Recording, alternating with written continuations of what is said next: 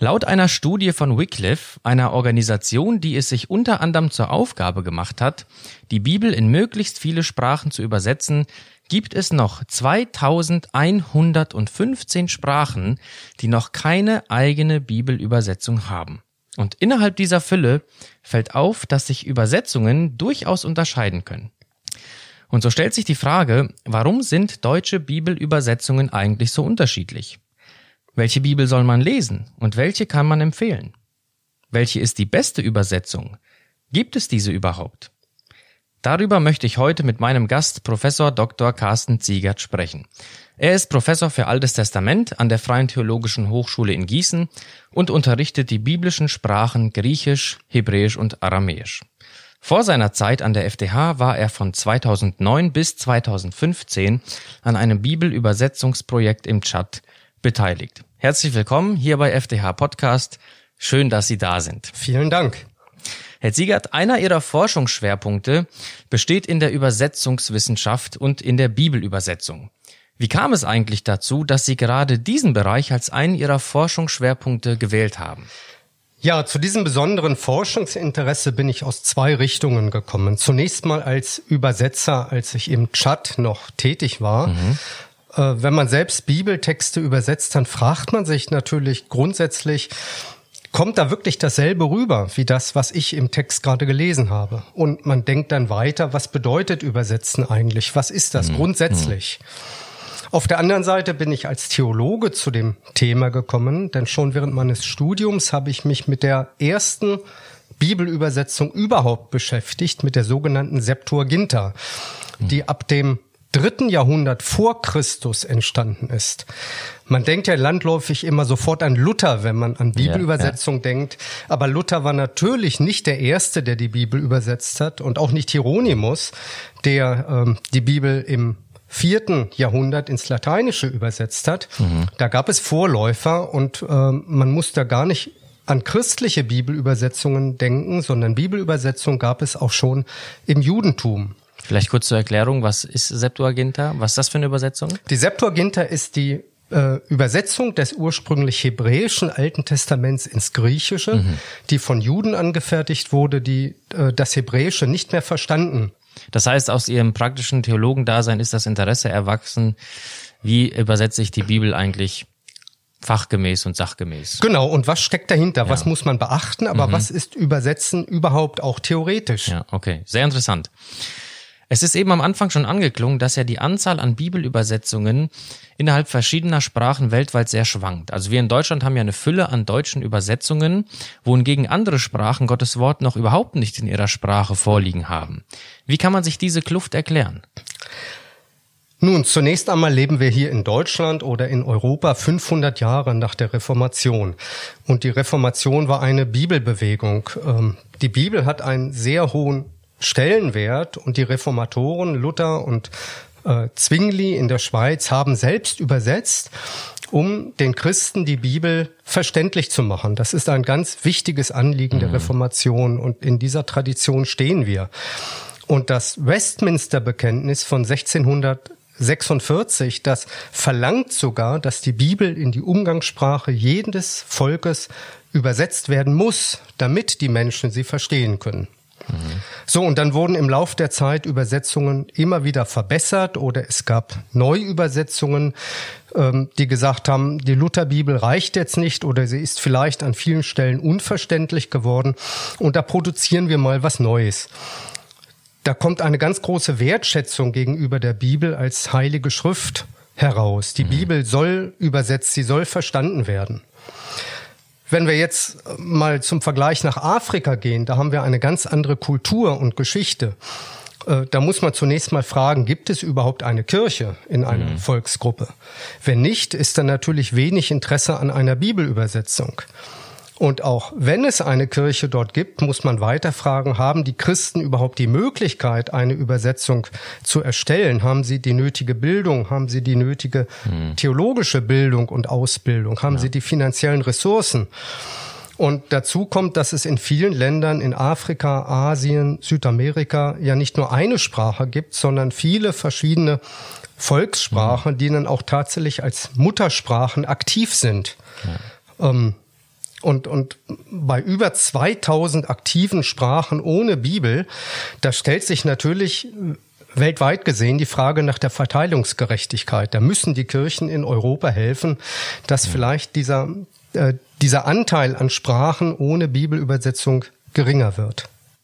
Das heißt, historisch kann man durchaus festhalten, dass Mission und Bibelübersetzung als entscheidende Faktoren ziemlich eng zusammenhängen. Ja, auf jeden Fall. Mhm. Das eine bedingt das andere. Ja. Und äh, Bibelübersetzung muss dazukommen, wenn ja. äh, Mission betrieben wird, wenn von Jesus Christus gepredigt wird. Mhm.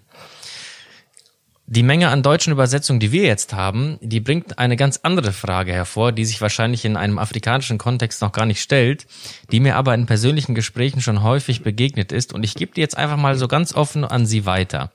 Welche ist denn jetzt die beste Übersetzung? Ja, Herr Reiswig, ich gebe die Frage gleich an Sie zurück. Was wollen Sie damit machen? wollen Sie die Bibel lesen oder hören? Und wenn Sie sie lesen wollen, alleine oder in der Gruppe oder vielleicht im Gottesdienst als Teil der Liturgie, wollen Sie lieber großflächig lesen, mal zehn Kapitel am Stück oder wollen Sie einen kleinen Abschnitt nur studieren? Lesen Sie für sich persönlich zur eigenen Erbauung oder als Vorbereitung für eine Predigt oder Bibelarbeit?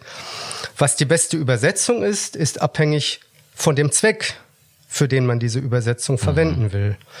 Und äh, die moderne Übersetzungstheorie spricht hier, das ist ein ganz wichtiger Begriff, vom Skopos einer Übersetzung. Skopos mhm. ist griechisch und heißt genau das, Zweck. Und dieser Zweck der Übersetzung, der muss vor Beginn der Übersetzung schon festgelegt werden. Mhm. Also entweder vom Übersetzer selbst oder von dem, der die Übersetzung in Auftrag gibt, ein Verlag zum Beispiel.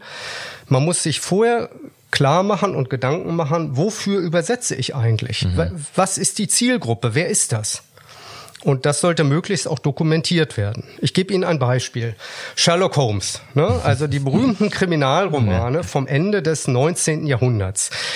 Äh, von der Zeit des äh, Sherlock Holmes und seines Autors Arthur Conan Doyle trennen uns mehr als 100 Jahre. So, und der Stil dieser Romane im Englischen, der spiegelt eine gewisse Gesellschaftsschicht wieder, das viktorianische mhm. Englisch, äh, das viktorianische Zeitalter. Und jetzt ist beim Übersetzen ins Deutsche die Frage, soll die Übersetzung diesen Stil irgendwie auch nachahmen und imitieren? Mhm. Oder sollte man so tun, als würde Sherlock Holmes heute in unserer Zeit, in unserer Kultur Deutsch sprechen und seine Verbrecher jagen?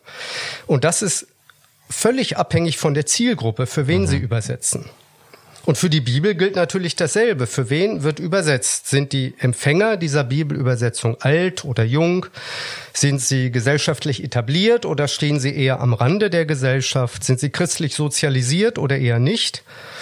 Und wenn man jetzt ähm, eine Übersetzung, und das ist wieder unabhängig davon, ob es sich um eine Bibel handelt oder nicht, wenn man eine Übersetzung bewerten will, dann fragt man heutzutage zunächst, erfüllt sie ihren Zweck? Ne, ist sie ihrem eigenen selbstgesetzten Skopos entsprechend. Ne? Erfüllt ja, die Übersetzung ja. das, was sie verspricht. Ja, das heißt, man kann gar nicht pauschal beantworten, was ist die beste Übersetzung, sondern Ganz man genau. muss sehr differenziert gucken, eben, was ist der Zweck der Übersetzung. Genau, wofür und für wen ist sie die mhm. beste. Mhm.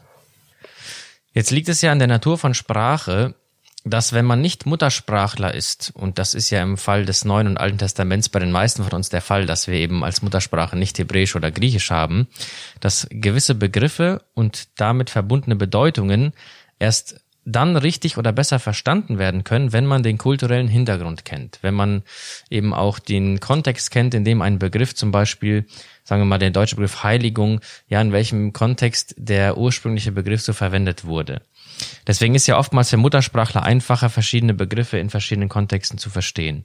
Wie wichtig ist es Ihrer Meinung nach, diese Tatsache bei der Übersetzung von Bibeltexten zu berücksichtigen und wie handhaben das die verschiedenen Übersetzungen? Machen die das explizit, wo sie jetzt ähm, verschiedene kulturelle Hintergründe für relevant halten oder eher nicht? Ja, das ist ganz unterschiedlich und auch hier kommt es wieder auf den Skopos, auf den Zweck einer Übersetzung an. Ähm, das, was Sie gerade fragen, ist im Grunde Teil eines möglichen Skopos, dass mhm. äh, eine Übersetzung den Anspruch hat, äh, implizite Informationen, die im Text versteckt sind, mhm. explizit zu machen.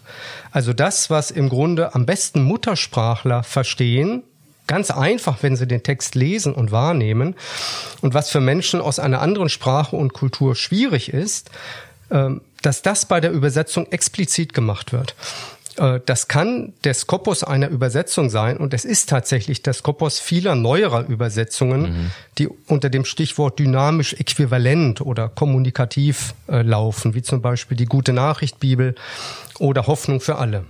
Kann man dann beispielsweise Matthäus 11, Vers 28 als Beispiel nehmen, wo Jesus nach der Lutherbibel sagt, dass alle zu ihm kommen sollen, die mühselig und beladen sind und er sie erquicken möchte, während andere Übersetzungen das durchaus ausführlicher übersetzen und quasi implizierte Dinge explizieren? Ja, das lässt sich nehmen mit dem zusätzlichen äh, Gedanken, dass die Lutherbibel an sich im Grunde schon einen bestimmten Sprachstil im Deutschen etabliert hat. Mhm. Also mühselig und erquicken. Wer versteht das heute noch? Ja. Wenn man ins Griechische schaut, ähm, dann, dann wird man zum Beispiel bei erquicken das Wort äh, Ruhe geben finden. Jesus sagt, mhm. ich will euch Ruhe geben. Und das wäre an sich mal unabhängig von der Lutherbibel eine wörtliche Übersetzung. Mhm. So, aber da haben wir auch noch nicht alles erfasst, was der Text als Ganzes in seinem Kontext sagt. Wenn wir von beladen sprechen, dann ja, dann, dann merken Leser des, des Grundtextes oder Muttersprachler, die merken sofort, ähm, da ist ein Tier im Blick, ne? ein, ein Lasttier, dem etwas aufgelegt wird. Mhm. Und das muss der arme Ochse oder Esel nun schleppen. Und ähm, wir brauchen heutzutage den Kontext, um diese mhm. Information zu bekommen. Wenn wir ein bisschen weiterlesen, ist von dem Joch die Rede. Genau. Jesus sagt, mein Joch ist sanft, also dieser Balken, der dem Ochsen auf die Schultern gelegt wird. Mhm. Mein Joch ist sanft und meine Last ist leicht. Und was ist nun die Bedeutung von Ruhe geben? In diesem Kontext eines Lasttiers, das unter seiner Last ächzt und, und stöhnt und sich abmüht. Mhm. Äh, die Bedeutung ist doch, dass ihm die Last abgenommen wird. Während die wörtliche Übersetzung Ruhe geben doch einfach nur ausdrückt, das Tier darf sich mal fünf oder zehn Minuten hinlegen und ein bisschen Wasser trinken und dann war's das.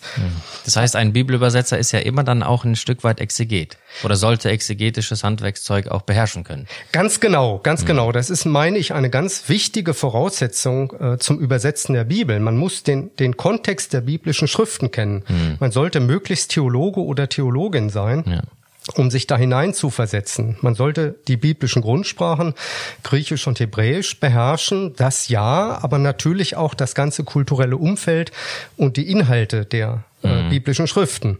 Und das ist ja, jetzt kommen wir zu einem Thema, äh, das wird ja den, den äh, dynamisch äquivalenten Bibelübersetzungen oft zum Vorwurf gemacht, dass man sagt, das ist ja keine Übersetzung, das ist nicht genau genug, das mhm. ist nur Interpretation. Mhm. Ich würde dagegen sagen, das ist ja gut, dass es interpretiert wird. Ne? Denn wenn der Text nicht interpretiert wird, wenn er so steht wie in der Lutherbibel, ich will euch erquicken oder in der Elberfelder, ich will euch Ruhe geben, dann wird nicht alles erfasst, was auf mhm. der Sinnebene ja. ausgesprochen wird. Das ist ein sehr interessanter Punkt, weil das bringt mich zu meiner nächsten Frage. Jetzt haben ja ein Großteil der Christen in den Gemeinden eben nicht die Ursprachen der Bibel gelernt. Und so stellen sich erfahrungsgemäß doch einige die Frage, welche Bibelübersetzung ist denn jetzt dem biblischen Urtext am nächsten? Ich meine, auch hier kommt es wieder darauf an. Mhm. Was bedeutet es, dem Urtext am nächsten zu kommen? Auf der Ebene der einzelnen Wörter oder auf der Ebene des Sinns? Da haben wir diese, diesen Unterschied zwischen wörtlichem und freiem Übersetzen. Mhm. Natürlich ist die Elberfelder Bibel eine Übersetzung, die dem Urtext auf der Ebene der einzelnen Wörter sehr nahe kommt. Na, aber ich sage meinen Studenten immer wieder, wenn sie Griechisch lernen, nach drei Wochen, ähm, ihr könnt jetzt eine Elberfelder Übersetzung produzieren. Das ist nicht schwer. Ne? Mhm. Lernt noch den Rest Grammatik und paukt euch noch ein paar Vokabeln rein. Und dann könnt ihr Wort für Wort übersetzen und das ist das ist leicht. Mhm. Das, was schwierig ist, ist die Exegese. Und die lernt man dann entsprechend später im Theologiestudium. Mhm. Äh, die braucht man, wenn man eine gute Nachrichtbibel produzieren will oder eine Hoffnung für alle. Das heißt, man kann den Begriff Urtext oder Grundtext getreu auf zweifache Weise verstehen. Entweder Wort für Wort getreu, also in dem Sinne interlinear oder eben in dem Sinne urtextgetreu, dass die Sinnebene mehr berücksichtigt wird. Genau, und beides kann durchaus legitim sein mhm. und genau das legt der Skopus fest. Ja. Wenn ich wortgetreu übersetzen will oder man würde heutzutage sagen formal äquivalent, mhm. ähm, dann versuche ich die Bedeutung der einzelnen Worte wiederzugeben und ich mache das auch konsistent, das heißt ein hebräisches Wort immer mit demselben deutschen Wort der Nachteil dann kann sein, dass der, dass der Textsinn gar nicht richtig erfasst wird von den Lesern und Benutzern dieser Übersetzung. Ja. Ja. Während auf der anderen Seite, wenn der Skopos sagt, übersetze so, dass der Sinn äh, rüberkommt und beim Leser ankommt, äh, dann muss man interpretieren und dann besteht ein möglicher Nachteil daran, dass man in seiner Interpretation vielleicht so ein bisschen daneben liegt. Mhm. Und wenn man jetzt verschiedene neuere Übersetzungen miteinander vergleicht. Gute Nachricht, Hoffnung für alle, neue Genfer äh, Übersetzung, die unterscheiden sich manchmal in Details. Und dann taucht bei Bibellesern Verwirrung auf. Und dann fragt man sich ja, wer hat denn nun recht? Hm. Und die Antwort lautet, ähm, ja, man kann es gar nicht so genau sagen. Man muss denn im Grunde nochmal selbst Exegese betreiben und äh, sich eine eigene Meinung bilden. Nachdem wir jetzt von Ihnen einiges über Bibelübersetzungen gehört und gelernt haben, zum Schluss vielleicht noch die Frage, welche Bibel sollte ich denn jetzt für welchen Zweck nehmen? Also können Sie da so eine grobe Kategorisierung für unsere Hörer weitergeben? Ja, ich kann natürlich nicht alle Bibeln nennen, die auf dem deutschen Markt erhältlich sind. Mhm, Aber die Lutherbibel muss man natürlich nennen. Die Lutherbibel ist ähm, mhm ja, die ist im Grunde das Nonplusultra, wenn man in einer gewissen Tradition zu Hause ist. Aber da haben wir natürlich auch einen christlichen Soziolekt. Die Lutherbibel ist nicht immer gut verständlich. Mhm. Und äh, gerade die Revision von 2017, die ja aus Anlass des Reformationsjubiläums angefertigt wurde, die geht nochmal sprachlich weiter zurück hinter die letzte Revision von 1984. Ah, ja. Also man hat sich da die, ähm, die Lutherbibel von 1546 zum Vorbild genommen und in mhm. manchen Formulierungen ist man da bewusst altertümlich geworden. Das hat wieder was mit Status einer Übersetzung zu tun. Mhm. Und äh, von daher ist natürlich die Lutherbibel Bibel 2017 ein Spezialfall.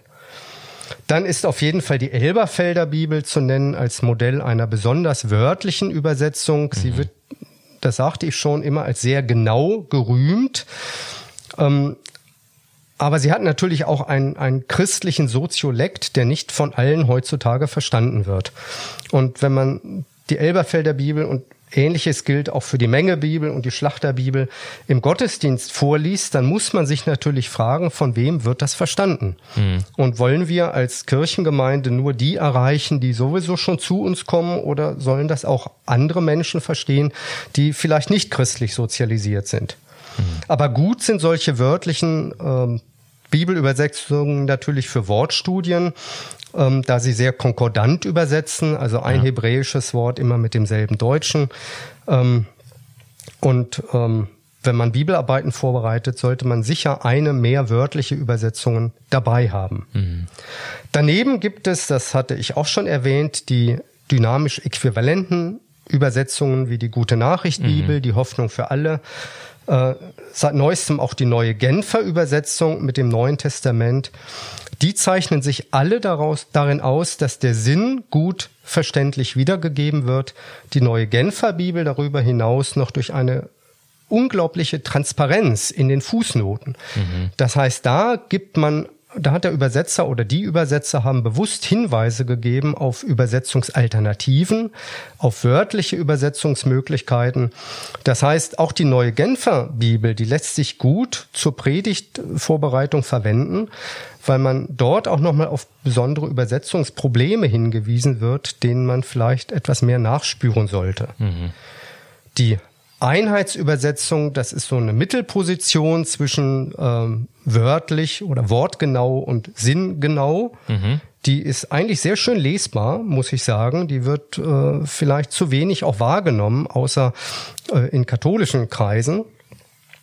Und daneben gibt es Bibelübersetzungen mit speziellen Zielsetzungen. Äh, da kann man die Volksbibel natürlich nennen. Da ist eine ganz spezielle Zielgruppe im Blick, wovon mhm. manche sagen, dass es die gar nicht gibt. Also Jugendliche, die so sprechen, wie es in der Volksbibel gibt. Gut, das sei mal dahingestellt, aber das ist ein Spezialfall. Und auch die Basisbibel, äh, die jetzt auch ein neueres Produkt äh, darstellt, ist was ganz Besonderes, denn sie ist äh, im Grunde ausgerichtet auf die Lektüre auf mobilen Geräten. Das heißt, mhm. die Sätze sind nicht so lang. Wenn man so ein schmales Handy hat und ein Satz geht dann über 10, 12 Zeilen, das ist nicht schön. Äh, und sie ist versehen mit Hyperlinks, so dass mhm. man mit einem Klick sofort zum Beispiel in einem Wörterbuch ist oder bei einer, ja. äh, in einem Bibellexikon oder auf einer Karte vom alten Israel. Das ist eine sehr schöne Sache. Ja, man kann eine ganze Liste von Bibelübersetzungen äh, angeben, aber der Zweck, der entscheidet im Grunde, was man nehmen sollte. Mhm. Ja, vielen herzlichen Dank für dieses sehr aufschlussreiche und hilfreiche Gespräch. Danke für Ihre Zeit. Und ich glaube, wir können zusammenfassend sagen und feststellen, dass wir einfach unglaublich dankbar sein können, dass wir hier im deutschsprachigen Raum mit so vielen Übersetzungen gesegnet sind und für viele verschiedene Zwecke viele gute Übersetzungen haben. Vielen Dank, Herr Ganz Ziegert, genau. Für Ihre Zeit und ich wünsche Ihnen und allen unseren Hörern gottesreichen Segen. Mein Name ist Arthur Reiswig und Sie hörten FDH Podcast.